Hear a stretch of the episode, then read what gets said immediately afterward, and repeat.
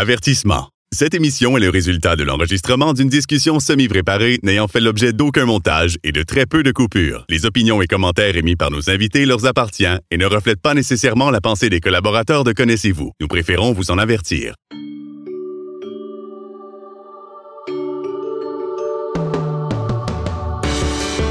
Connaissez-vous avec Martin Chouinard.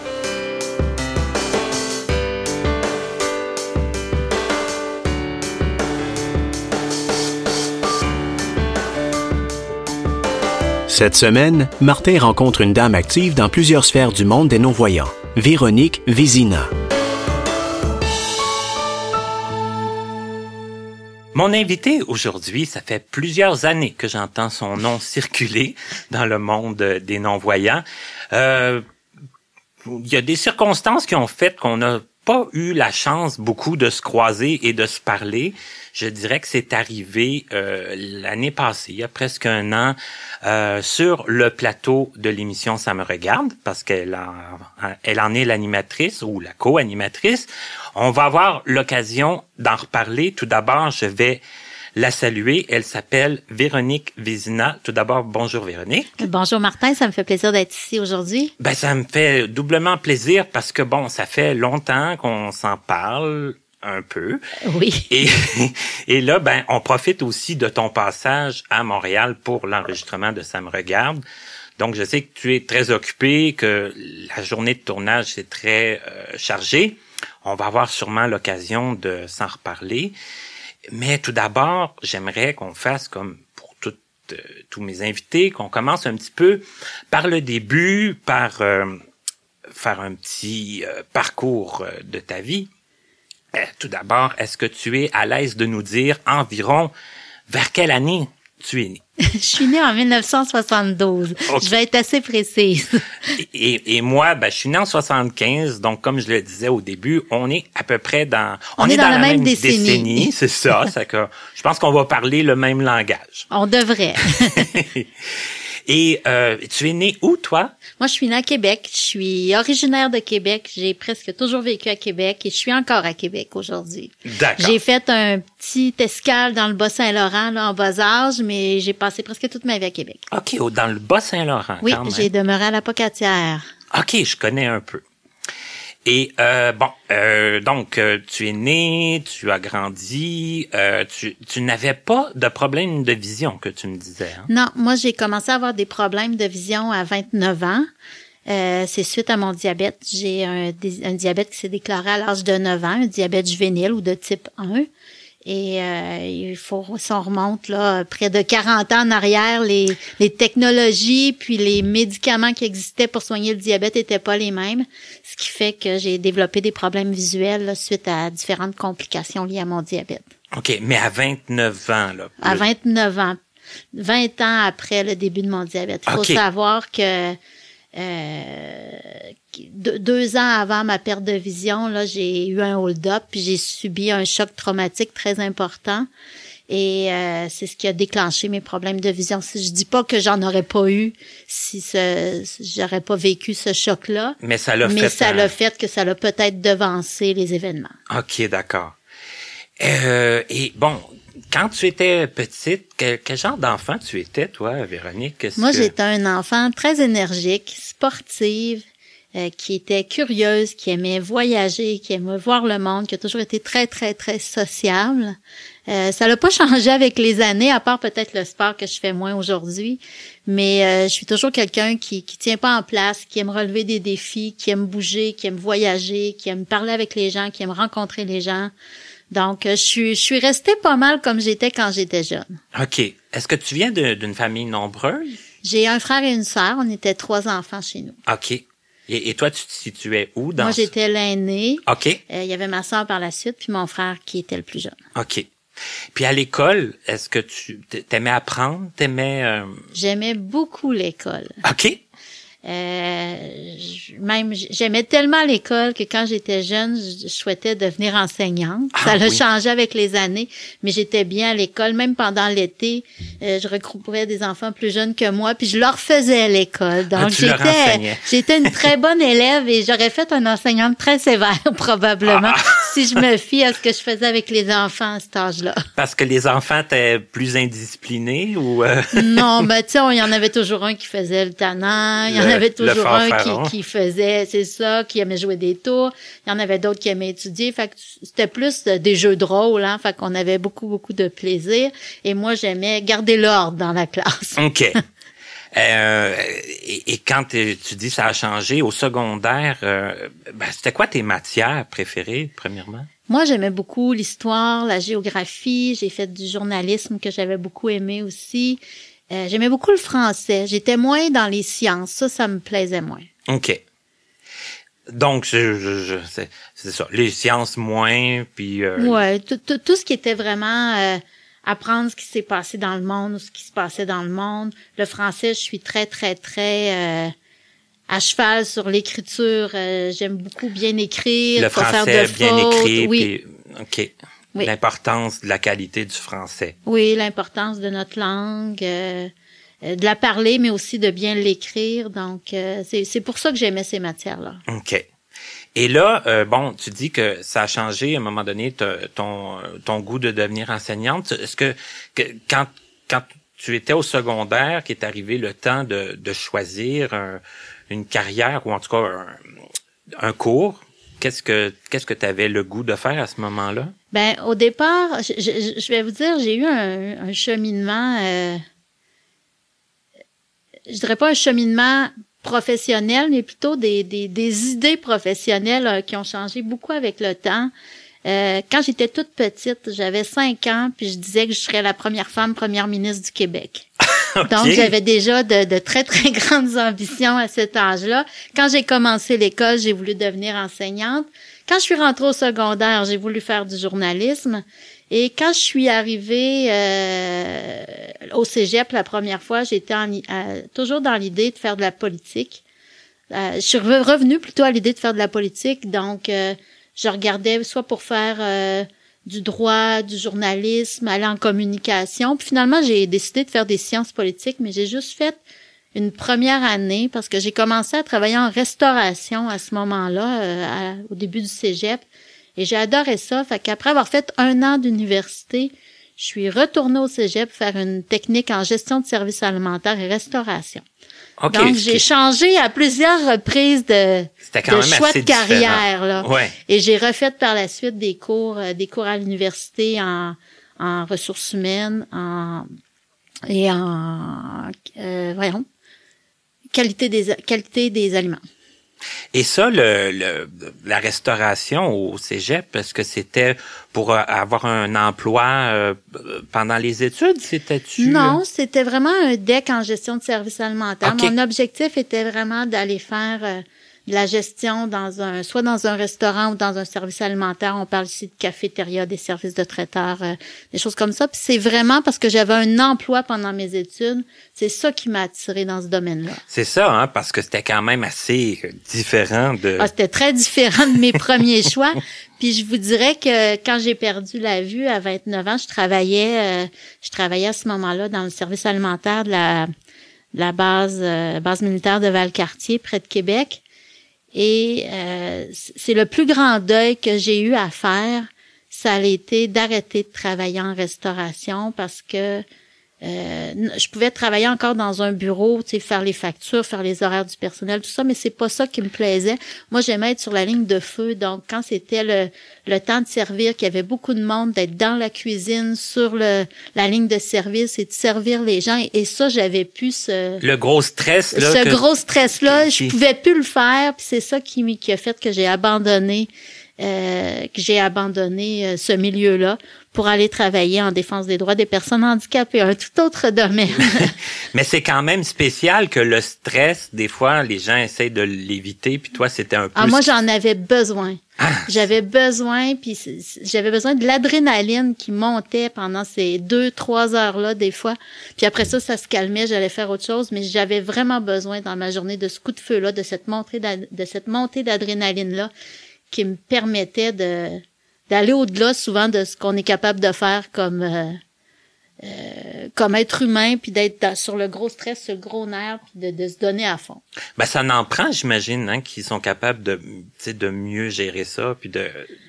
d'être Ben- leader en ce moment-là aussi. De... D'être leader, d'être sur le coup de feu, d'aimer être sur ce, faut aimer être sur l'adrénaline, puis aller vite, puis de voir les choses, faire les choses bien, mais rapidement. Il faut aussi aimer, euh, moi, moi j'appelle vraiment ça être sur la ligne de feu. Si tu fais une erreur, euh, c'est toute la chaîne en arrière de toi là, qui en subit les conséquences, puis c'est les gens qui sont dans la salle qui seront pas bien servis. Donc j'aimais beaucoup ce stress-là, puis même encore aujourd'hui, même si je suis plus dans le milieu de la restauration, par mes diverses occupations, je cherche encore ce cette adrénaline-là, puis ce stress-là, parce que j'ai toujours des horaires très, très, très chargés. Puis c'est ce qui me permet de d'avoir des montées d'adrénaline des fois, puis d'être sur le- la ligne de feu comme à l'époque. Puis euh, je dirais que c'est ça qui me qui me passionne puis qui me tient en vie à quelque part. OK. Mais c'est intéressant parce que autant qu'il y en a que c'est l'inverse. Oui. Toi, ça te prend ça. Est-ce que, euh, les, est-ce que les, les moments où tu te retrouves plus, euh, moins occupé, plus calme, est-ce que c'est difficile pour toi ou si tu gères bien ça aussi? Non, c'est pas difficile, sauf que je vais prendre l'exemple d'une fin de semaine, par exemple, où je décide cette fin de semaine-là, je fais rien. C'est toujours dur de repartir le lundi matin. OK. Euh, mais un coup que je suis repartie, ça va, mais ça me prend quelques jours avant d'être retournée dans ma, je dirais, dans ma routine habituelle puis dans mon rythme habituel. Donc, souvent, j'aime mieux garder mon rythme habituel plutôt que prendre des, séances pour me reposer entre chaque. Fait que j'ai, j'ai l'impression d'être moins fatiguée dans ce temps-là. Euh, je vais prendre l'exemple, juste, juste avant Noël, euh, la dernière journée où j'ai travaillé, on était sur l'adrénaline dans les semaines qui ont précédé. On avait beaucoup de, de choses à terminer, de dossiers à fermer au travail avant de tomber en vacances. Et puis, jusqu'à temps que je parte du bureau, j'étais euh, énergique. Je chantais pas la fatigue. Je suis arrivée chez nous le soir. Je me suis assise dans mon fauteuil et là, je me suis écrasée. J'étais épuisée. Et j'en ai eu pour trois, quatre jours. Là. Ça a pris trois, quatre jours avant que je retrouve mon énergie. Pourtant, j'avais plus rien à faire. J'avais juste ça à faire me reposer. C'est comme en t'assoyant que la fatigue est arrivée. Oui. Puis... oui. Quand, quand j'ai plus rien à faire, c'est là que je me rends compte que je peux être fatiguée puis que j'en ai peut-être trop fait. Mais tant et aussi longtemps que je garde l'adrénaline élevée, j'ai de l'énergie, je suis capable de, de mener tout ce que, de rendre tout ce que j'ai à rendre euh, sans problème. capable d'en prendre, comme on Oui, dit. oui. Plus il y en a, plus ça, plus mieux ça va. Et là, bon, tu me disais, bon, à 29 ans, t'as perdu la vue. Ça s'est fait, comment est-ce que ça s'est fait assez rapidement, assez subitement? Subitement, du Ah jour oui. au lendemain, Oh là là. Euh, je, je savais, j'avais eu énormément de traitements au laser euh, au préalable. Je savais que mes rétines, comme je l'avais dit tout à l'heure, dans les deux dernières années, étaient très, très, très euh, à risque de décoller. Fragilisé. Ouais. Mhm. Euh, par contre, je savais pas quand est-ce que ça allait arriver. Et un matin, je me suis levée. euh, J'avais un œil où c'était complètement noir et l'autre était, euh, je voyais une tache noire là, dans, dans le coin d'un œil, ce qui signifiait qu'il y avait une partie de la rétine qui avait commencé à décoller. Donc, je me suis rendue d'urgence euh, à l'hôpital en ophtalmologie à ce moment-là pour euh, Bah. subir d'abord comprendre ce qui se passait, avoir des examens et subir euh, par la suite là, de nombreuses chirurgies pour tenter de de recoller euh, mes rétines. OK. Mais ça, ça, ça se fait, recoller les rétines? Ça fonctionne? Ben ça- ça ça, ça peut fonctionner puis j'imagine que tu sais moi ça fait déjà 20 ans que que c'est arrivé donc euh, ça s'est sûrement amélioré avec les années mais à l'époque euh, il y a un œil en fait il avait réussi à recoller les deux yeux mais il y en a un qui après une semaine s'est redécollé celui-là ils ont jamais le- le- la rétine s'est redécollée celui-là ils ont jamais réussi euh, à, À le refaire, recoller Mhm. Euh, donc j'ai un œil qui actuellement voit plus du tout là, c'est la, la noirceur totale. Et l'autre œil, euh, ils ont réussi à le à la recoller. C'est sûr que j'ai j'ai une perte de vision euh, périphérique importante à cause de la de la chirurgie et des des cicatrices de qu'ils ont fait lorsqu'ils ont recollé la rétine, mais j'ai encore quand même un certain résidu visuel. OK. Et on m'a toujours dit que ça pourrait redécoller, mais plus ça prendrait de temps, moins il y aurait de chances que ça redécolle. Donc, je me dis qu'après 20 ans, ben, les chances sont quand même réduites. Les risques se sont éloignés euh, Oui. considérablement. C'est en plein ça. Et là, euh, bon, là, on tombe un petit peu dans les questions plates, mais un peu, un peu obligées. Que comment, comment on se relève de tout ça? Comment on, comment on se dit qu'on va continuer? Comment on réenligne sa vie euh, suite à, à des changements de vision importants comme ça et, et, et subis comme ça? Moi, j'ai, je pense que ça fait partie de ma de ta personnalité. De ma personnalité, je, je suis pas quelqu'un qui, qui s'apitoie beaucoup sur son sort, puis qui s'arrête très longtemps. Je me suis arrêtée deux, trois jours pour me dire, bon, euh, qu'est-ce que je fais, comment je vais faire, et je suis repartie. Hey, deux, trois jours, Deux- après deux, trois jours. Je m'attendais à deux, trois semaines, deux, trois J'avais mois. pas de temps à perdre. J'avais 29 ans. Il fallait que, que je continue ma vie. Et puis, euh, tout de suite après mes chirurgies, là, parce que j'ai été quand même, euh, on même si déjà j'avais entrepris des démarches pour faire de la réadaptation, tout ça, il fallait, euh, j'avais une période de repos obligatoire là, après mes chirurgies pour s'assurer qu'il n'y ait pas de, à nouveau un, dé- décollement de, un décollement de rétine. C'est ça, parce que les chirurgies aux yeux, c'est quand même assez fragile. Hein? Oui, c'est très fragile. Les, les, les rétines, les cornées, Tu sais, il c'est fallait pas que je me penche, il fallait pas que je soulève des poids de plus de 5 livres. surtout pas que tu te cognes quelque part. Non, c'est ça. Donc, euh, euh, j'ai- j'ai- quand je dis j'ai arrêté deux trois jours, j'ai arrêté deux trois jours pour réfléchir à ce que je fais, C'est ça. je ferais. Mais je, je suis quand même restée arrêtée quand après trois mois là pour laisser le temps à mes à mes yeux de récupérer suite aux chirurgies. Mais pendant ces trois mois-là, j'ai quand même commencé de la réadaptation. Puis il faut savoir qu'à ce moment-là, je voyais rien du tout. Fait que j'ai commencé à réapprendre le braille, à faire de l'orientation et mobilité, à apprendre les outils informatiques. Et mon objectif, c'était de reprendre le travail au bout d'un an, ce qui est arrivé. J'ai recommencé à travailler euh, un an plus tard. Hey, mais quand même. J'ai, j'ai travaillé fort pendant cette année-là, par exemple, pour avoir tous les outils qui me permettraient de réintégrer le marché du travail. OK. Et là, le travail, c'était, c'était-tu ton ancien travail que tu as Ben, j'ai commencé par essayer, réessayer mon ancien travail euh, sur la base militaire de Valcartier. Après quelques semaines, je me suis rendu compte que ça avait pas de, que c'était pas possible, que c'était trop difficile, puis que les tâches qui, qui demeuraient possibles à faire pour moi étaient trop, me plaisaient pas. Ça manquait de, de diversité, ça manquait de dynamisme. OK, c'était pas de l'incapacité, c'était plus de l'intérêt. C'était plus de l'intérêt parce que j'aurais pu conserver mon travail puis faire uniquement du travail de bureau, mais ça m'intéressait pas. OK. Fait qu'après quelques semaines, j'ai arrêté. Je suis, euh, j'ai été à peu près pas tout à fait un mois sans travailler. Et là, je me suis trouvé euh, une- un nouveau travail dans une boulangerie où je faisais encore une fois du travail de bureau, mais j'avais accepté cet emploi-là de façon temporaire parce qu'il était plus près de chez nous. J'avais beaucoup moins de transport à faire. Euh, Qu'il y avait comme plus, un peu plus de commodité. un là. peu plus de commodité, plus près de chez nous, mais ça restait du travail de bureau. Fait que c'était pas. euh, Fondamentalement pas, là. c'était pas ce que je recherchais à long terme, mais je, je voulais quand même demeurer active sur le marché du travail. Fait que c'était un, un entre-deux, je dirais, avant de trouver ce qui me plaisait. Et euh, finalement, j'ai intégré euh, un emploi qui m'a plu. J'ai commencé à travailler au regroupement des personnes handicapées visuelles de la région de Québec et de la région de Chaudière-Appalaches. Et là, j'ai vraiment trouvé, même si ça demeurait du travail de bureau, il y avait beaucoup de réunions à l'extérieur, on rencontrait beaucoup de gens. Fait que là, j'ai vraiment trouvé un milieu qui me plaisait, puis un milieu où je pouvais être utile aussi pour les autres. C'est ça, parce qu'il devait y avoir des, des dossiers euh, qu'il fallait faire avancer, qu'il fallait euh, défendre, qu'il fallait... Oui, ben moi, mon rôle au regroupement à ce moment-là, c'était, euh, je faisais la défense individuelle de droit, OK. puis je faisais de la sensibilisation. Donc, j'étais souvent euh, en relation étroite avec des personnes qui vivaient euh, de la discrimination de toutes sortes, que ce soit pour pour le logement, pour le travail ou pour euh, plein d'autres euh, sujets.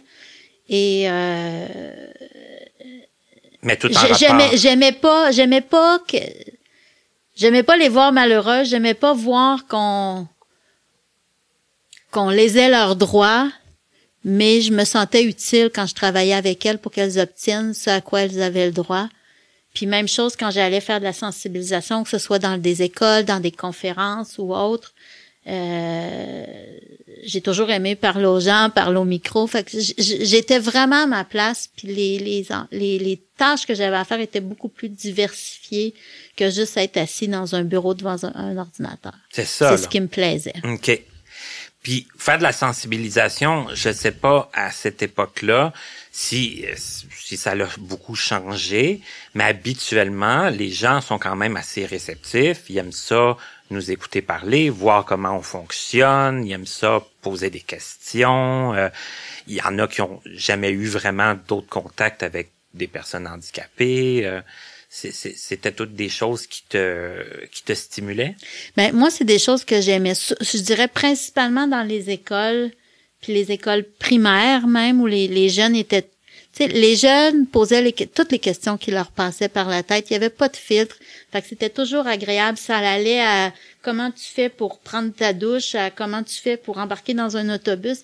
toutes les questions, euh, toutes les questions qui leur passaient par la tête étaient posées. Puis c'est ça que je trouvais agréable. Puis de leur répondre, puis de leur faire comprendre qu'on faisait peut-être les choses différemment, mais qu'on les faisait pour atteindre le même objectif à quelque part. Puis les enfants étaient très, très, très réceptifs. Puis quand je partais de ces de ces entretiens-là, de ces séances-là avec eux, j'avais l'impression que ce serait des meilleures personnes plus tard, puis qui avaient compris quelque chose, puis que si un jour il y avait à rencontrer une personne qui a un handicap visuel, ben qu'elle serait peut-être, qu'elle se souviendrait peut-être pas de tout ce qu'il faut qu'il faut faire, mais qu'elles auraient une certaine sensibilité, puis sensibilité, puis qu'au moins elles auraient retenu que la meilleure chose à faire, c'est de vérifier avec elle si elle a besoin de quelque chose, si elle a besoin d'aide. Puis en fonction de la réponse qu'il donnerait, ben, qu'il aurait juste à lui demander comment faire s'il voulait l'aider. Là, il y a, d'autres plein de questions qui me viennent en tête parce que bon, là, tu travaillais au, dans un organisme pour personnes handicapées, soit, mais comme avant, quand tu as réintégré ton, ton emploi, puis que d'avant ta, perte de vision, ton autre emploi dans la boulangerie. Euh, est-ce que est-ce que tu, sentais euh, est-ce que les, tes employeurs avaient beaucoup d'ouverture? Est-ce que tu as eu des difficultés à ce niveau-là? Mon emploi sur la base euh, au service alimentaire de la base militaire, non, c'était la fonction publique fédérale. Donc c'était quand même un milieu de travail qui qui avaient l'habitude, puis en plus dans l'armée, ils ont souvent des, des personnes qui reviennent euh, qui reviennent de mission avec des blessures et autres et qui ont qui se retrouvent avec différents ah, handicaps. Ah, Fait qu'il y avait quand même une certaine sensibilité. Ça n'a pas été compliqué de, de, de je dirais, d'adapter mon poste de travail, d'avoir les outils nécessaires. Euh, l'employeur était pas un problème, c'est vraiment moi qui étais bien dans ce dans ce travail-là. OK. Puis puis à la boulangerie, ben c'est un c'était une boulangerie où il y avait déjà où il y avait déjà à leur emploi une personne en fauteuil roulant. Donc c'est eux qui avaient fait affaire avec le, le CEMO de ma région qui était la qui est la croisée. Et ils recherchaient une autre personne handicapée là pour euh, pour travailler chez eux. Fait que déjà il y avait une ouverture dès le départ à à adapter le poste de travail et à, et à comprendre qu'il y aurait peut-être certaines euh, adaptations à faire, puis peut-être qu'il y aurait peut-être un, un, manque de productivité aussi qui des viendrait façons, avec. Des façons différentes là, de, de, de faire les choses, c'est mhm. ça. OK. Donc, euh, ça a été quand même... Euh, tu t'es pas senti trop... Est-ce que as-tu senti quand même que c'était plus de d'efforts trouver un emploi ou? J'ai été chanceuse. Je vous dirais que j'ai été chanceuse. Non, j'ai pas fait.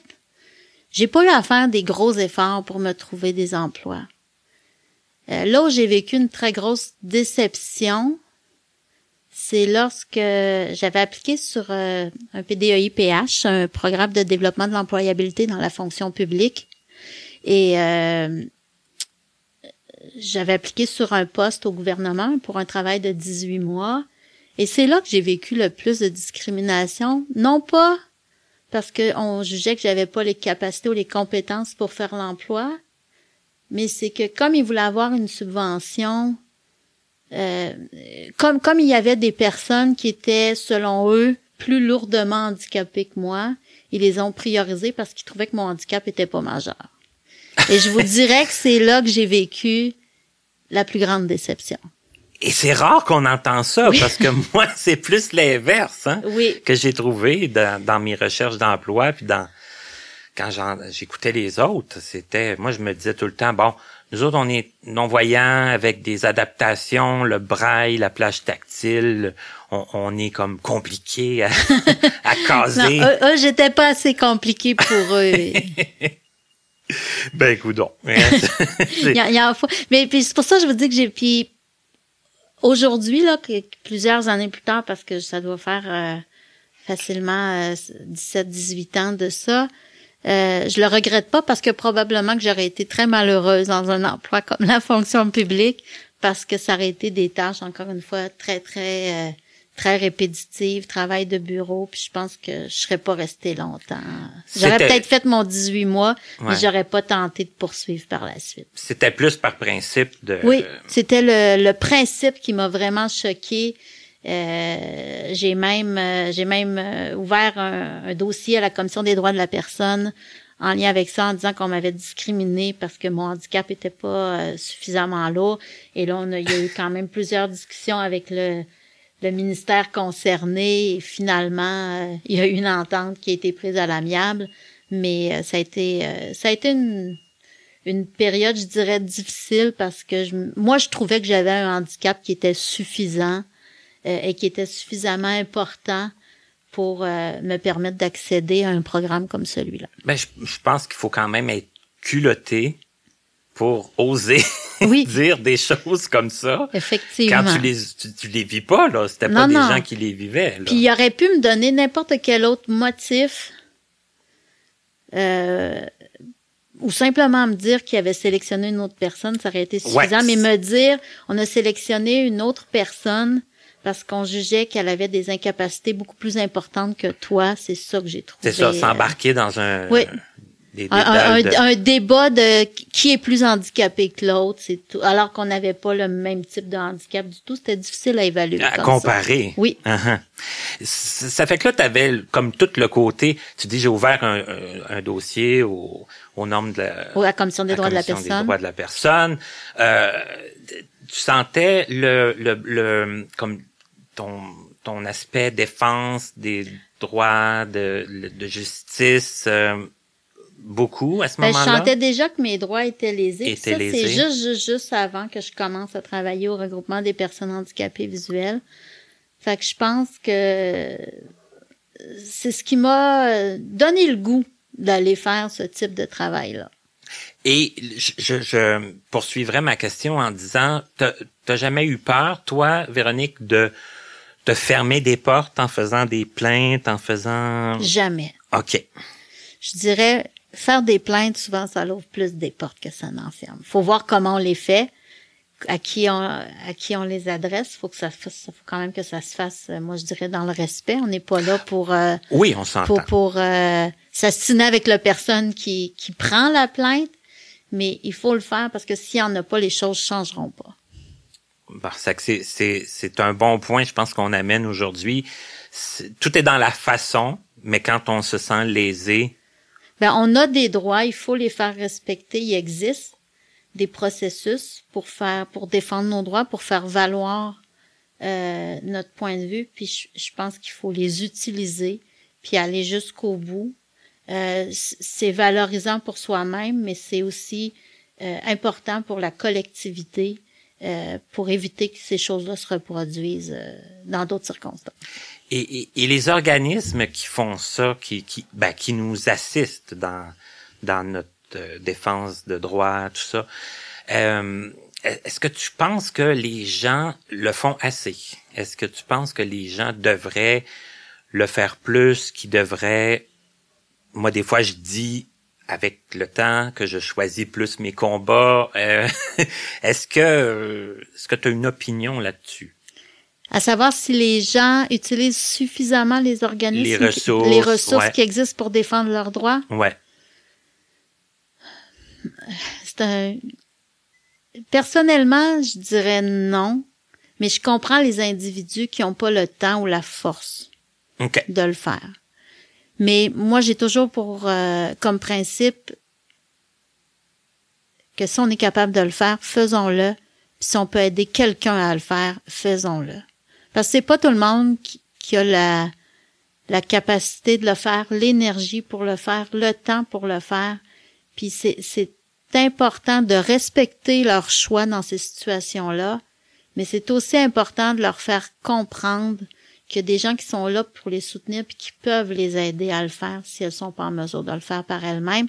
Après ça, ça leur appartient de, de décider de le faire ou pas. Mais moi, si tu me poses la question, est-ce que tout le monde devrait le faire lorsqu'ils ont, euh, lorsqu'on n'a pas respecté leurs droits ou on leur a pas donné le service auquel ils ont droit? Je dirais, oui, il faut le faire, mais dans le respect de l'individu. Mais tu sais, c'est parce que souvent on entend parler, des droits collectifs, puis on, on entend dire qu'il y a pas beaucoup, ben, qu'il y a peut-être pas toujours assez de mobilisation pour faire bouger les choses.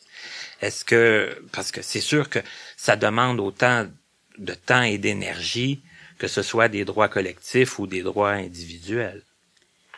Je dirais que les droits, pour moi, les droits collectifs demandent beaucoup plus de temps et d'énergie que les droits individuels. OK. Les droits individuels, pour moi, c'est beaucoup plus simple. On parle d'une situation qui est arrivée où on a euh, discriminé quelqu'un, où on n'a pas respecté ses droits et on a des, des, faits précis. Quand on parle du collectif, souvent d'abord, il faut partir de l'individuel. Il faut avoir des, des cas similaires Des de personnes qui ont vécu euh, des situations problématiques. Il faut être capable de les collectiver, de les collectiviser. Il faut être capable de, de, faire monter ça aux bonnes instances. Et là, ça demande beaucoup plus de temps, d'énergie, de doigté aussi.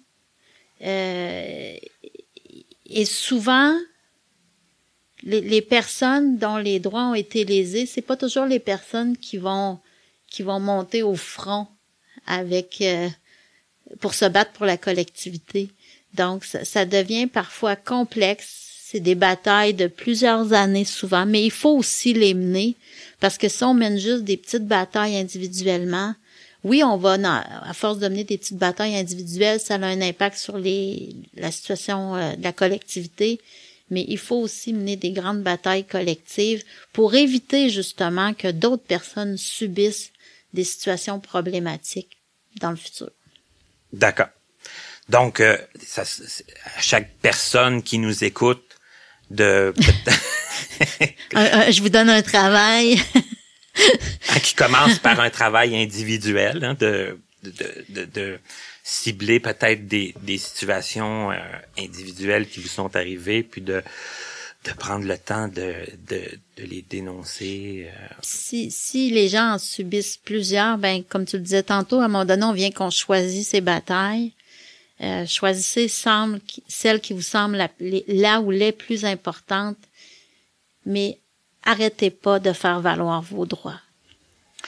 J'aimerais ça qu'on continue ton parcours. Euh, là, on était euh, à, à la, au regroupement des personnes handicapées de... Visuel de la région de Québec. Mhm. Et, et là, tu as travaillé là combien de temps? J'ai travaillé là bonne que deux, attendez un petit peu. Trois ans. Trois ans. Trois ans. Après ça, il s'est passé quoi? Après ça, je suis allée travailler au regroupement des aveugles et amblyopes du Québec comme directrice générale. OK, c'est là que c'est arrivé. Oui, c'est Ok. tout de suite après. Je suis partie euh, du- d'un regroupement régional pour le regroupement provincial. D'accord. Et ça, ça, ça, ça s'est présenté comment? C'est un offre d'emploi qu'il y a eu? Il y a eu une offre d'emploi qui a été publiée. euh, C'était André Vincent qui était directeur général du RAC à l'époque avant moi, moment-là. OK. qui est allé, qui- a pris un poste à la grande bibliothèque euh, du Québec. Et puis euh, le poste s'est ouvert et puis j'ai appliqué et j'ai eu l'emploi à ma grande surprise parce que ça faisait juste trois ans que je travaillais dans le milieu. Je me considérais encore euh, très jeune. J'avais 33 ans à ce moment-là, un peu nouvelle dans le milieu, donc euh, surprise mais très agréablement euh, satisfaite d'avoir l'emploi. OK. Et ça, tu as été au RAC euh, combien d'années? J'ai été au RAC pendant un peu plus de deux ans. OK. Eh, Ça a été satisfaisant? Ça, il y a eu des gros défis, des, Ben, il y a eu, moi, moi, j'ai travaillé au RAC à l'époque où il y a eu tout le dossier euh, de l'uniformisation du braille français, Oui. le braille euh, intégral. Donc, euh, ça a été un dossier chaud, très tumultueux, mais on en est quand, on est quand même arrivé euh, à des résultats satisfaisants qui, même s'il y, a- il y a certaines personnes qui se sont déchirées dans ce dossier-là parce Et- qu'elles avaient pas le même, le même avis. Donc, ça a été un gros dossier. Il y a eu le dossier euh, de la canne jaune aussi, là, en Abitibi, justement, ta région euh, d'origine. Mhm. Euh, il y a eu aussi, bon, on était dans toute la période de la révision du décret des aides visuelles. Donc, il y a quand même eu, il y a eu la création du, du SQLA parce que moi, quand je suis arrivée au RAC quelques mois plus tard, euh, le Service québécois du livre adapté euh, et la Grande Bibliothèque ouvraient leurs portes. Fait que je suis arrivée à un moment où il y avait quand même plusieurs dossiers euh, importants sur la planche de travail. Et certains se sont terminés avant mon départ, d'autres sont encore en cours. Et euh, là, bon, là, je, je, je vais me permettre encore là quelques questions parce que comme je l'ai dit tantôt, j'ai été sur le conseil d'administration du RAC, euh, mais mais je veux pas. Le but c'est pas de c'est pas de lancer des pierres, hein, c'est juste de discuter. Euh, c'est toi qui as décidé de, de quitter? Oui, c'est moi qui ai quitté. Il y a un... faut savoir que je demeurais à Québec. C'était ma prochaine Il question. faut savoir que je demeurais à Québec, euh, que je travaillais à Montréal, puis quelques jours de Québec là, à distance. Fait que je venais à Montréal au moins deux jours par semaine, à toutes les semaines. Je commençais à trouver ça difficile, puis j'avais comme euh, comme objectif aussi d'adopter un enfant. Donc, euh, ça devenait euh, concilier tout ça devenait un peu compliqué. Et puis, c'est ouvert un poste euh, au regroupement des au regroupement des organismes de personnes handicapées de la région de Québec. Donc, euh, j'ai appliqué sur le poste et j'ai eu l'emploi. Donc, je suis retournée euh, dans ma petite ville de Québec. et et, et c'est c'est un peu le, le voyagement puis le, Le voyagement, le, le, le projet aussi d'avoir un enfant, euh, la fatigue qui venait avec le voyagement, puis l'intérêt de me retrouver euh, toute la semaine chez moi à Québec, euh, dans mes affaires. Et parce que là, quand tu restais à Montréal, tu, tu restais, t'avais un, Ben, un- j'ai resté, euh, mon frère restait à Montréal à cette époque-là, Ok. puis il venait de se séparer de sa conjointe, donc il avait pris un appartement, un nouvel appartement avec une chambre supplémentaire, fait que j'allais rester chez lui euh, quand j'étais à Montréal. Ok. Mais on, on se doutait peut-être un peu inconsciemment que ça pourrait peut-être pas durer dix ans là ou. Non, euh, pour que ça dure 10 ans, il aurait fallu que je décide de déménager à Montréal. C'est sûr que ouais. aujourd'hui, aujourd'hui, je me trouverais un emploi à Montréal, travailler à distance, je trouverais peut-être ça moins difficile parce qu'avec toutes les technologies, mais à l'époque, on n'utilisait pas Skype, on n'avait pas FaceTime, euh, les visioconférences, on faisait pas ça. Fait que tu fallait quand même assumer une certaine présence au bureau. Puis euh, les partenaires avec lesquels le RAC travaillait étaient majoritairement à Montréal aussi. Fait que quand il y avait des rencontres, c'était à Montréal. Fallait euh, on avait peut-être pas aujourd'hui on fait des visioconférences, on fait des, des Skype, des Zoom, on, on, on se voit à distance, mais à l'époque, il y avait juste des visioconférences, puis en avait pas partout euh, encore. Donc, c'était difficile de pouvoir euh, tout faire les rencontres, les réunions euh, à distance. Puis, en plus, moi, il fallait que je voyage, n'ayant pas de voiture, bien sûr. Je voyageais soit avec les autobus d'Orléans Express, soit avec Allostop. Donc, euh, ça me faisait euh, ça me faisait beaucoup d'heures de déplacement, des fois pour le nombre d'heures de travail que je faisais à Montréal. Il y avait toute une logistique Oui, euh, oui. importante autour de ça qui, euh, qui compliquait un peu l'affaire, là, qui Oui, t'empêchait de, de t'impliquer euh, autant que t'a- t'aurais. que j'aurais voulu le faire. C'est ça. Mais je, je faisais, euh, euh, comme j'ai toujours fait, je faisais, je faisais mes heures de travail et même plus. Mais ça me demandait beaucoup de, beaucoup d'énergie juste pour le voyagement. C'est ça. Reste que le voyagement, c'était C'était des heures supplémentaires, je dirais. quelque chose que tu pouvais pas non plus passer à côté. Non, pas du tout. Euh, ben en tout cas, c'est c'est quand même intéressant que et puis on voit que le- le- la technologie a fait un- des bons quand même assez importants aussi. Oui, oui. Puis aujourd'hui, comme je dirais, je me, comme je disais tout à l'heure, euh, je me trouverais un emploi à Montréal, puis peut-être que j'aurais pas autant me déplacer parce qu'on aurait d'autres d'autres moyens technologiques pour pouvoir être, euh, je dirais presque en vis-à-vis avec des gens qui sont à Montréal. Ça prouve aussi que des fois quelques ben, quelques années quand même, ça fait pas 50 ans. Non, ça. parce que je suis partie du RAC en 2007. On a l'impression de parler d'il y a très, très, Ben, très longtemps, mais c'est pas si loin que C'est ça. ça, puis on, on remarque qu'il y a eu, si les choses étaient à refaire, ça serait fort différent. Effectivement. J'aimerais ça qu'on fasse une petite parenthèse euh, sur l'adoption, parce que tu me disais, euh, parce que là, là tu travailles, là quand tu as quitté le RAC, là tu travailles encore à Oui, cet là, je endroit-là. travaille toujours au même endroit depuis 13 ans maintenant. OK, quand même. Et là, l'adoption, euh, je veux pas qu'on s'embarque dans toutes les Tous les processus. tous les processus parce que je le sais que c'est compliqué. Euh, ben, en tout cas, ça peut être compliqué. Euh, J'aimerais ça qu'on reste plus euh, à l'aspect euh, avec le handicap visuel. Est-ce que toi, t'as senti que c'était plus compliqué à cause de ça?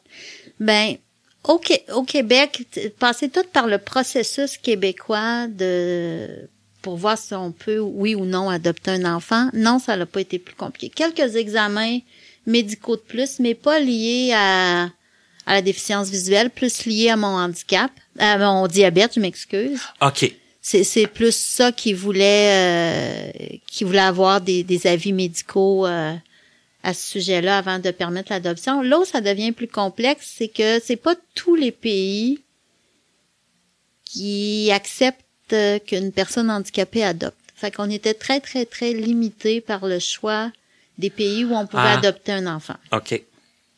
Mais ça, ça dépend pas des lois canadiennes, ça dépend vraiment des lois Des- du- pays du en- pays où, on- où l'adoption est possible. OK. Donc, on était très limité. Là, dans notre cas, à nous, il y avait euh, quatre pays où on pouvait adopter. Il y avait le, le Vietnam, la Thaïlande, un pays en Afrique dont je me souviens pas, puis euh, la Colombie. OK. Et là, ça a fonctionné? Là? Ça a fonctionné. Ouais. Nous, on a adopté une petite fille du Vietnam. On avait fait le choix parce qu'il faut savoir que, puis encore aujourd'hui, c'est plus long, mais à l'époque, il y avait euh, cinq ans d'attente là, avant de pouvoir adopter euh, un Ah, enfant. euh, donc, nous, on avait fait le choix pour accélérer le processus d'adopter un enfant qui appelle avec des besoins particuliers mineurs. Et là, ça peut être différentes problématiques, euh, opérables ou non, que l'enfant peut avoir. Et euh, par le plus, la plus, le plus pur des hasards, euh, le- la première enfant qui nous a été proposée avait un handicap visuel. OK. Donc, euh, Amélie, qu'elle s'appelle. Euh, on a adopté Amélie en 2009. Euh, ouais, en 2009. Et puis, euh, on nous avait dit, là, quand elle est partie du Vietnam, elle devait arriver au Québec ici pour avoir des greffes de cornée et elle devait euh, récupérer euh, une bonne partie de sa vision une fois les, les chirurgies effectuées. Par contre, euh, on a eu un tout autre avis médical là, lorsqu'elle était arrivée ici. Ah ah. Elle a eu des greffes de cornée. Par contre, euh, une greffe de cornée pour un œil qui lui a permis de récupérer euh, une partie de sa vision, mais l'autre œil, comme les traitements n'avaient pas bien été faits au Vietnam, elle l'a perdu euh, avant son arrivée. Là. OK. Donc cet œil-là n'a jamais été, euh, jamais pu euh, récupérer aucune vision. Et, et là, euh, quand on veut adopter, tu, tu disais, on peut, on avait comme quatre pays qu'on pouvait. Mm-hmm. Est-ce qu'on peut, est-ce qu'on peut mettre comme notre nom sur ces quatre pays-là? Non, il faut, choisir un, euh, un pays. OK. un pays et qui, qui vient avec une agence d'adoption parce que chacune des agences Ah ah, d'adoption a, sa euh, propre euh, ses propres orphelinats dans, dans, dans différents pays. Certains en ont dans plusieurs pays, mais pas pas tous là. Et là, quand on fait le choix de prendre un enfant qui peut avoir des une problématique et que finalement c'est une problématique qui a un lien avec la vision, est-ce que à quelque part c'est Facilitant? ben ouais. Oui. je, je, je, choisissais mon mot là parce que je veux pas choquer personne, je non. veux Oui, pas. non. Mais quand même, je veux dire, Ben, on est quand même un peu en terrain plus connu. Bon, on est en terrain connu, on connaît les ressources, on sait à quoi s'attendre. Euh, pour nous, d'abord, on n'avait pas, on n'avait pas fait de choix de, de diagnostic particulier ou de problématique particulière, mais on avait toujours le droit de refuser l'enfant qui nous était proposé en fonction de sa problématique. Fait que pour nous, quand on nous a proposé un enfant avec un handicap visuel, on nous a proposé, je l'ai dit tantôt, on nous a proposé la facilité. Pour nous, c'était quelque chose qu'on connaissait, on savait les ressources, on saurait comment l'aider. Euh, ça facilite, pour nous, ça faciliterait aussi son, son attachement parce qu'il y aurait un, un lien, une, quelque chose de, de, semblable qui nous unissait. Ben oui. Donc, euh, honnêtement, ça allait dans, dans toutes les options d'enfants qui auraient pu nous être proposées avec différentes problématiques, je pense qu'on nous a offert euh, le plus beau cadeau, puis l'enfant avec lequel euh, on avait le, le, le, plus de ressemblance, je vais dire ça comme ça. J'ai senti, euh, Véronique, que l'aspect cuisine, l'aspect euh, nourriture, c'était quelque chose qui était important pour toi, puis tu l'as dit quand même assez clairement, mais là, l'entrevue s'est poursuivie, puis tout ça, et je crois que ça t'a manqué. Et qu'à un moment donné, tu as trouvé une façon peut-être de, de ramener ça dans, dans ton quotidien?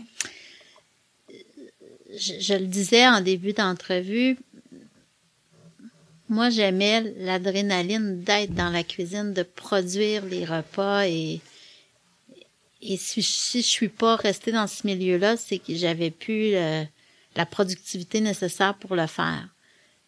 Mais ça restera, ça reste et ça restera toujours mon premier amour puis ce que j'aime le plus faire. Fait qu'avec les années, j'ai trouvé des moyens de de rester dans ce domaine-là, je dirais indirectement. Euh, tantôt, je disais que un des premiers emplois que j'ai eu euh, dans les organismes de personnes handicapées, c'était le regroupement des personnes handicapées visuelles. Et un des premiers mandats que j'avais eu, ça avait été de d'organiser un colloque sur les conditions de vie des femmes handicapées visuelles. Et lors de ce colloque-là, les femmes avaient manifesté l'intérêt qu'on démarre une cuisine collective. OK. Donc, euh, c'est un des premiers mandats que j'ai eu au RPHV. Ça a été de démarrer une cuisine collective euh, que j'ai, que dont je me suis occupée pendant deux ans. Ça a été vraiment ma façon de garder un lien avec le, je dirais le milieu alimentaire, puis avec mes mes intérêts plus personnels. Je l'ai occupé, j'ai occupé, euh, je me suis occupée de cette cuisine collective là pendant deux ans. Euh, cette cuisine cette cuisine là existe encore. Maintenant c'est quelqu'un d'autre euh, qui s'en occupe. Euh, comme je m'occupe aussi comme je suis présidente aussi d'un organisme de loisirs à chaque année à l'automne on va toujours faire une cueillette de fruits et légumes. Donc j'organise j'organise aussi une cuisine collective là, suite à la cueillette de fruits et légumes avec les gens les gens qui ont qui ont cueilli différents aliments et ben, le, je dirais le ce qui m'a euh, le plus fait plaisir, c'est quand j'ai eu la chance d'animer à Ami Télé l'émission Pas de panique en cuisine. Là, le premier réflexe que j'ai eu puis que j'ai dit à l'équipe de production quand on a commencé, c'est là vous me ramenez à mes premiers amours. Puis quand on a terminé les tournages, je leur ai dit je veux retourner travailler dans des cuisines, j'ai le goût. Euh, j'ai eu la chance de mener euh, quelques projets, mais des, des plus petits projets où je suis allée retravailler avec différents chefs, juste, juste pour le plaisir d'y aller. Euh, pas être là pour euh, le, le, le côté nécessairement le, là, le, euh, côté grosse production, mais pour le plaisir de me retrouver dans une cuisine, euh, de, de ressentir l'adrénaline que je ressentais à l'époque. Puis ça fait ça m'a fait vraiment plaisir. Puis c'est là que je me rends compte que c'est quelque chose qui me manque beaucoup, beaucoup, beaucoup au quotidien. Parce que là, tu disais la, la cuisine collective, c'est toi qui l'as démarré, donc ça a été de tout mettre ça sur pied. Tout mettre ça sur pied, euh, euh, faire les groupes, euh, les groupes d'achat, aller faire les épiceries, trouver les recettes, cuisiner avec les gens. Parce que la plupart des gens qui venaient à la cuisine collective ne savaient pas cuisiner.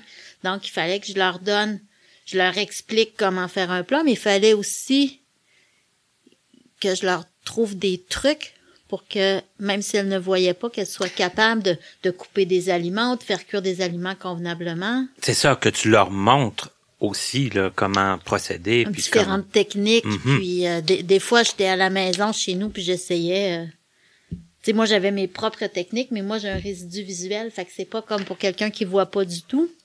Ah non, puis quand on entre là-dedans, de, là, oui, oui, puis là, j'essayais de, de trouver des techniques plus faciles, puis euh, ça, ça a été un, un gros travail de réflexion, mais ça a été un travail agréable. un défi euh, à ta hauteur, à Oui, tes... euh, oui, oui, à la Mhm. hauteur de mes attentes, puis surtout à la hauteur des attentes des gens qui venaient euh, à la cuisine collective. ça, ça gâche rien, hein, non, c'est ça.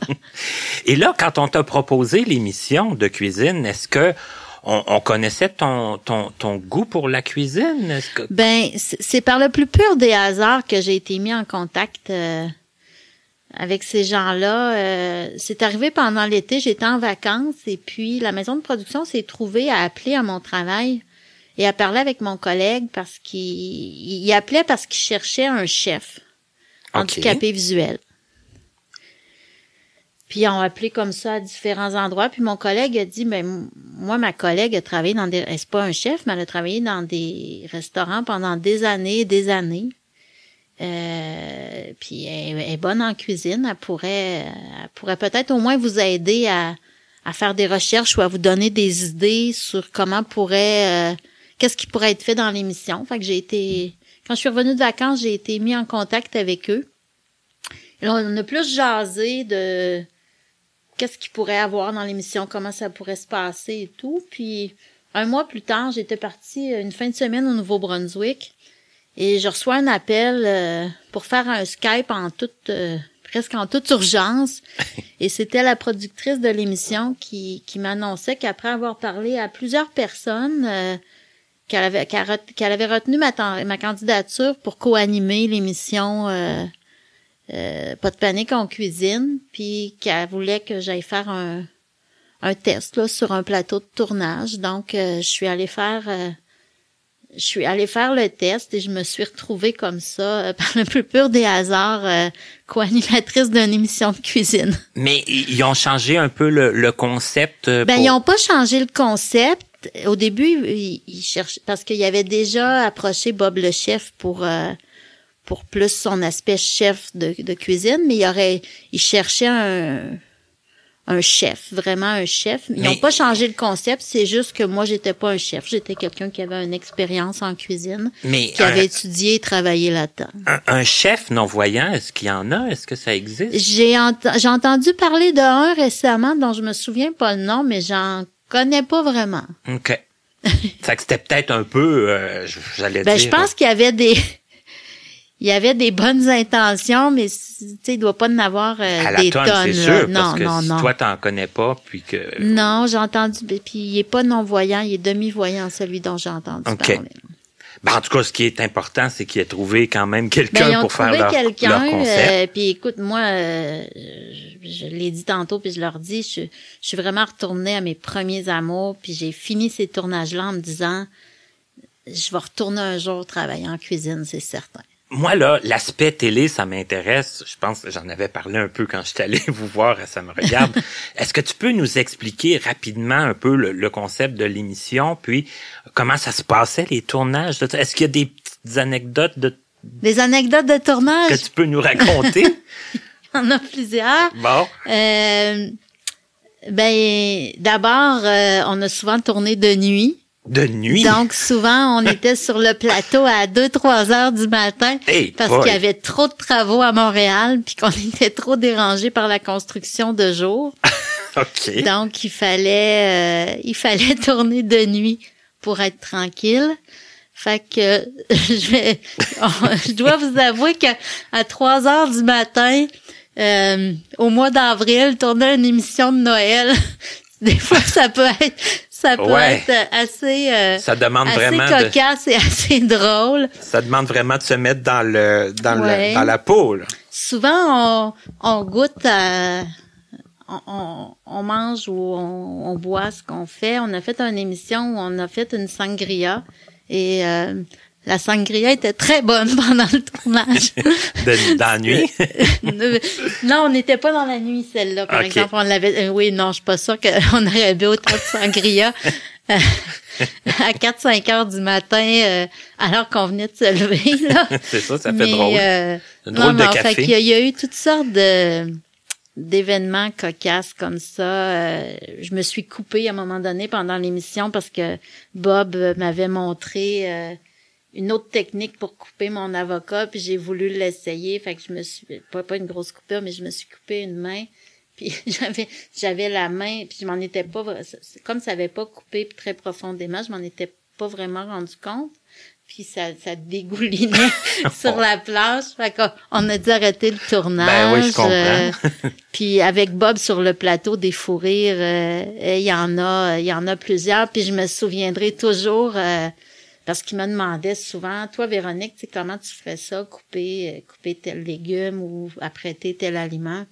Fait que je lui expliquais un petit peu comment je le ferais. Puis il y a une journée où on cuisinait des bananes, puis qu'il m'a demandé, mais toi, c'est quoi ta technique pour éplucher une banane? OK. Et là, j'ai Là, j'ai en, cuisine. tellement mais- ri, mais il n'y a pas 50 techniques pour éplucher une banane. Donc, euh, j'ai eu des fois droit à des questions comme ça, euh, assez, assez, je dirais, niaiseuses, mais qui, qui occasionnaient souvent des, des fous rires euh, assez longs. Oui. Surtout à 3-4 heures du matin. Ouais, parce que là, veut, veut pas, hein, c'est pas notre beat de vie Non, non, habituel, puis forcément. euh, Non, puis souvent, même si, tu sais, il fallait se, mettons qu'il fallait être là à 3 heures, on se levait vers euh, 2 heures, Ben 2 oui. heures et quart, mais on s'était pas nécessairement couché plus tôt la veille, fait que la nuit avait pas été très longue. Vous là. vous leviez à l'heure que les gens qui font de la radio, là, de bonne heure le Ouais, matin. ouais, puis peut-être même avant eux. Peut-être même avant, ouais, effectivement. D'habitude, on se couche, on, on- on se levait à l'heure où les gens rentrent des bars, d'habitude. Ouais. Effectivement. Et euh, ça me regarde. Comment c'est arrivé, ça? Ça me regarde. Ça aussi, ça a été un. Moi, j'ai eu, souvent des hasards dans la vie. C'est pour ça que je dis toujours que j'ai jamais vraiment eu de difficulté à me trouver un emploi. Euh, j'ai commencé à tourner Ça me regarde en janvier l'année dernière. Et euh, à l'automne, euh, j'étais à, à cette époque-là présidente de la COFAN, la Confédération des organismes de personnes handicapées du Québec. Et dans le cadre des élections provinciales, on m'avait demandé de participer euh, à leur émission spéciale sur les élections pour aller commenter différents dossiers. Et euh, je pense que je les avais euh, impressionnés quand j'avais été faite faire l'entrevue. Et par la suite, la personne qui co-animait avec Kevin a quitté parce que c'était trouvé un emploi et on m'a alors approché euh, pour savoir si je pouvais être intéressée à, à la remplacer. Et je suis encore une fois allée faire un test et ma candidature a été retenue pour euh, co-animer l'émission. Est-ce que c'est quelque chose que, quand ça t'a été proposé, qui te, tout de suite, te séduit ou si t'as dit, oh, il va encore avoir du voyagement, il va encore... Non, ça m'a séduit assez rapidement. Puis je trouvais que c'était une prolongation de ce que je faisais déjà parce que l'objectif de Ça me regarde, c'est une émission de service. Hein. Fait qu'on est là pour informer les gens sur euh, c'est quoi les, les, les, les organismes qui existent dans le milieu, les programmes, les recherches qui se font, soit sur la déficience visuelle ou sur d'autres handicaps, sur euh, des camps d'été, sur plein de sujets. Donc, pour moi, c'était une prolongation du travail que je fais actuellement. Fait que ça me plaisait beaucoup de le faire dans un autre contexte qui était plus un contexte informatif. OK. Parce que je l'ai écouté à quelques reprises, ça, me regarde, ça touche effectivement beaucoup de sujets, c'est pas juste le handicap visuel, mais euh, comment que c'est comment je, je vais avoir une question peut-être un peu large. Comment euh, les sujets sont sélectionnés, puis comment on fait pour euh, parce que là vous enregistrez deux émissions dans la même journée. Comment on fait pour se plonger dans tous ces sujets-là en sachant que tu vas avoir des entrevues à faire avec des gens qui vont défiler sur le plateau. Euh, comment tu fais pour euh, te, souvenir de tout ça? Puis, Il faut savoir que quand on anime un- une, une- quand on anime une entrevue ou qu'on dirige une entrevue, euh, on n'a pas on n'a pas des questions par cœur. Hein. Faut- on a des comme un je dirais, une liste de sujets à, aborder, puis on les aborde au fur et à mesure de la conversation. Fait qu'il faut juste avoir une idée de où on part, puis où on veut aller, puis c'est quoi les sujets importants qu'il faut aborder pendant l'entrevue. Un peu les lignes directrices. Les lignes directrices de, l'entrevue. Puis on a des excellentes recherchistes qui nous préparent des dossiers sur chaque sur chaque sujet qu'on aborde. Donc, on, on, va les lire. Souvent, on peut s'entretenir avec l'invité un peu avant ou on pose nos questions aux recherchistes, elle pose les questions aux invités. Fait qu'il y a quand même toute une préparation qui est faite que nous, on a juste à, à ramasser l'information qu'elle nous donne, à l'assimiler puis à, à se préparer.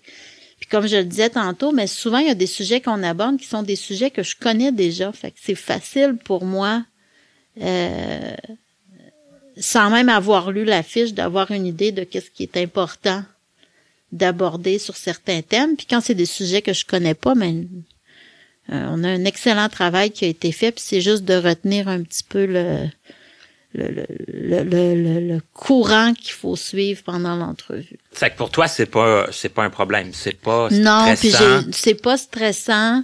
Euh, des fois un petit peu plus quand c'est des sujets très très très scientifiques où il y a des des termes plus compliqués qu'il faut retenir ou des concepts plus euh, moins évidents à comprendre, mais sinon, il euh, n'y a, pas de stress qui entoure euh, la préparation d'une. Ça prend du temps, il faut se préparer, mais il y a pas.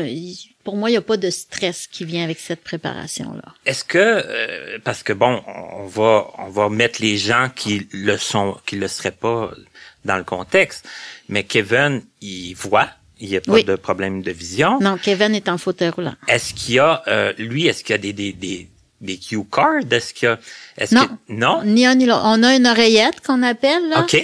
Qui, euh, si on oublie quelque chose ou, ou qui nous dit il reste trois minutes ou il reste une minute à l'entrevue, mais on n'a pas de cue card. Euh, ça, ça vous est dit dans les oreilles, l'aspect ben, ils nous disent, oubliez pas tel truc où il reste trois minutes, il reste une minute. Euh, après la pause, on annonce telle affaire, mais c'est pas, on nous donne pas les questions, on fait juste nous donner des des cues. Des cues, sur, le... sur le temps qui nous reste ou sur quelque chose qu'on a oublié d'aborder puis qu'il faut absolument aborder. OK, d'accord. C'est que ça, vous avez quand même la possibilité de mener votre entrevue et savoir que il y a des choses importantes qui vont peut-être vous être rappelées si qui vont euh, nous être rappelées puis des fois il peut arriver qu'il y a un bout parce que euh, il y, avait quelque chose de très très important de très intéressant qui est expliqué qu'à la fin on coupe on parle pas de quelque chose qu'on avait prévu parler mais ça on s'ajuste au fur et à mesure. OK.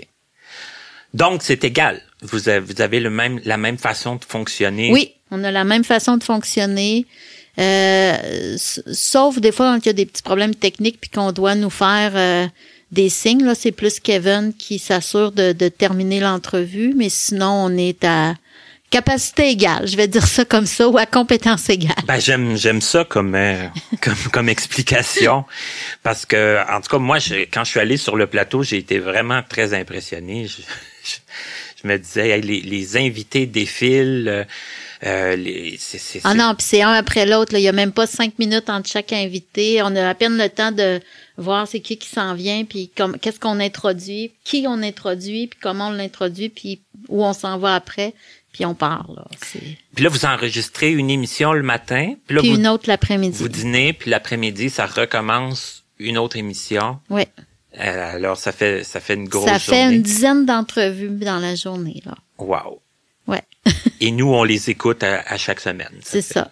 Nous, nous, ça nous a pris une demi-journée les tourner. Vous, ça vous prend une heure les écouter. Mais quand même, c'est très intéressant. Il y a plein de bons sujets. Il y a plein de, on, on, on sent quand même un, un, dynamisme entre toi et Kevin. Vous faites ah une belle équipe on a appris à se connaître dans la au début là faut apprendre à se connaître mais là je pense qu'on a trouvé notre air d'aller on a une bonne équipe de recherchistes tu demandais tantôt comment on se préparait comment on trouvait des sujets les les recherchistes trouvent souvent des sujets mais on fait aussi des brainstorming où on propose des, thématiques à aborder dans l'émission. Euh, des fois on fait des tables rondes où on aborde tout le même sujet avec différents invités pendant toute l'émission. C'était quelque chose qu'on a commencé euh, cet automne, puis on va en avoir de plus en plus. Donc, euh, on participe à donner des idées sur les contenus, puis après ça, les puis les recherchistes aussi donnent des idées sur les contenus. Puis c'est eux qui font vraiment le gros du travail de trouver les gens, contacter les gens, préparer les entrevues. Euh, c'est une belle équipe. On est nombreux. On a trois recherchistes qui travaillent avec nous. On a des caméramans, un preneur de son, une réalisatrice, une productrice. Fait qu'on est quand même une... On est juste deux à l'écran, mais il y a une grosse équipe en arrière de nous. Vous avez une habilleuse puis une coiffeuse aussi? Ah ben, ah, ben pas une habilleuse, mais une coiffeuse maquilleuse, oui. OK. Je l'oubliais, celle-là.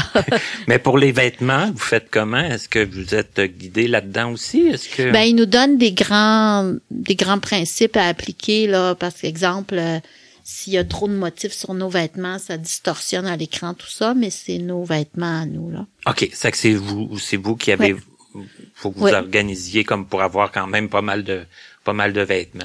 Ah, je vous dirais, on revient souvent avec les mêmes choses. Ah bon, OK. vous vous en rendez peut-être pas compte, mais... Moi, j'ai pas remarqué. hey, Véronique, ça a été vraiment très intéressant comme entrevue. Puis je pense, je, je, le dis souvent, les gens des fois trouvent que que je me répète que mes entrevues euh, se ressemblent parce que on fait tout le temps comme un portrait, puis on parle de l'enfance, puis on parle de toutes les étapes de la vie. Mais moi, j'ai toujours trouvé que chaque personne est différente et doit euh, pouvoir faire son expliquer son parcours. Mais nous, je pense qu'aujourd'hui, là, on peut le dire sans sans se tromper, on est allé dans des endroits que personne n'est allé. Ah oui? Tant mieux. On a fait beaucoup d'allers-retours aussi. Hein? oui. On, on s'en est pas tenu tant que ça à une ligne si directrice, là, je pense. Puis euh, je pense que les gens seront pas perdus pour autant. Non, il devrait avoir un, il y a quand même un fil conducteur dans tout ça. Oui, ben, quand même. Je, te remercie de m'avoir invité, ça a été très agréable pour moi aussi. Ben moi en tout cas, je suis content parce que comme je le dis, on on s'était pas vraiment beaucoup parlé avant ça me regarde et je t'ai demandé sur le plateau, je crois, de ça me regarde. oui.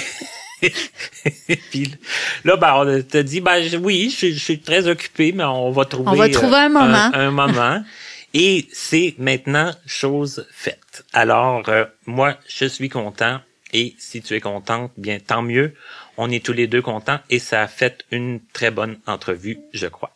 ben merci beaucoup. Ben merci, puis on continue à t'écouter à Ça me regarde à chaque semaine. C'est ça joue plusieurs fois à Mi Télé. Ça hein? joue le samedi à 15h et de mémoire en reprise le mercredi à 20h.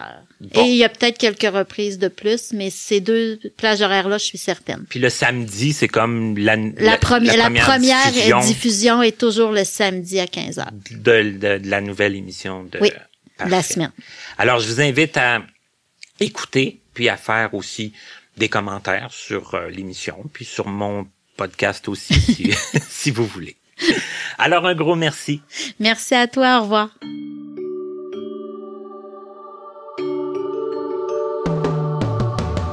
Vous venez d'écouter Connaissez-vous avec Martin Chouinard. Présentateur Stéphane Pilon en collaboration avec Papillon Sonic. Voix du générique Joel Pucci.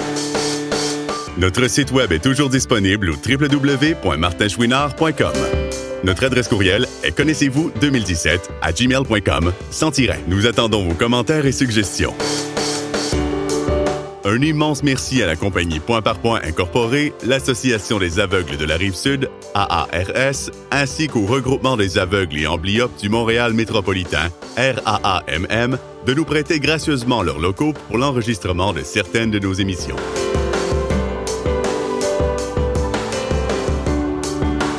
À notre prochaine émission, un jeune homme qui n'a pas eu peur de foncer malgré certaines personnes qui tentaient de le décourager. Juba Saran à notre rendez-vous du 28 février.